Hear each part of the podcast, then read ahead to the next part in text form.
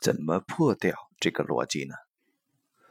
比较安全的做法是找一个不错的心理医生，在他面前先感到安全，然后愿意脱掉最外层的洋葱皮，感觉到更安全后，再脱掉更里面一层的洋葱皮。这个过程意味着看心理医生绝不等于快乐。很多人会不自觉地认为，看心理医生就是为了减少自己的痛苦。如果在心理医生那里反而更痛苦，那一定是不对的。恰恰相反，看心理医生，随着安全感和信任感的增加，一些更深层的痛苦反而会映现出来，于是会体会到平时生活中都体会不到的痛苦。对痛苦越敏锐，就越能承受痛苦。如果你决定也这样做，你可能会有一个疑虑：怎么沉入并体会痛苦呢？在读研究生期间，我的办法是顺其自然，有时候就是硬挨。后来我有一个比较明确的办法了，那就是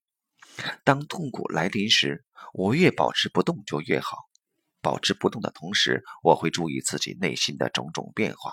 但我绝不引导这种变化。只是看着这种变化而已。有时候我会暂时失去觉察力，即这种变化看不清楚了，甚至会觉得没有心力去看。那么也可以不看，这时只是允许这个变化进行就可以了。也就是说，不逃避就可以了。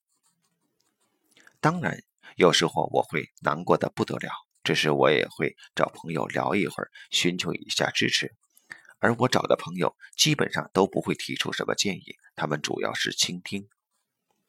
现在我多了一个更为具体的办法，这是学来的办法。当一种痛苦的感受产生时，我会坐下来或躺下来，感受我的身体，将注意力放在身体的某个部位，从这个部位开始感受，然后一点点地转移注意力，感受整个身体。如果某个部位的感受很强烈，尤其难受的感觉很强烈时，我会把注意力放在那里一段时间。一般而言，将注意力在这些难受的部位多停留一会儿，转化就会发生，这些部位会开始发热。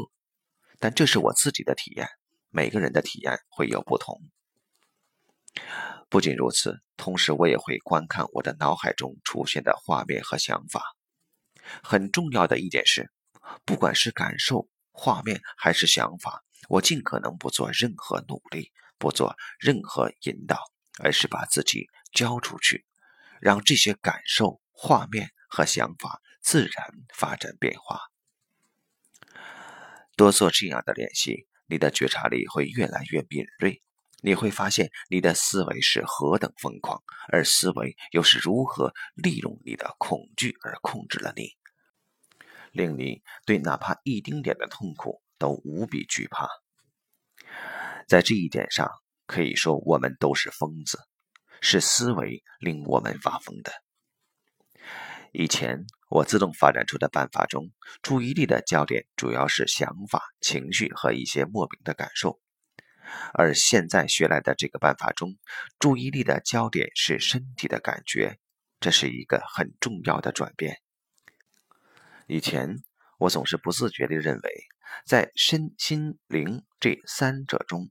心理和灵性是很重要的，而身体没有那么重要。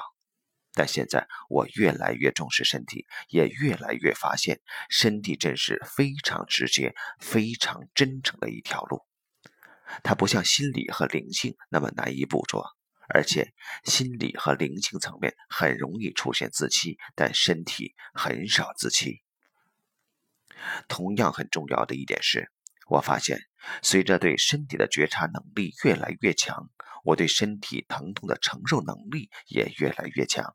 就好像是因为多了一个内在的观察者在看自己的身体，我和身体的痛苦多了一些距离似的。这种感觉有点怪，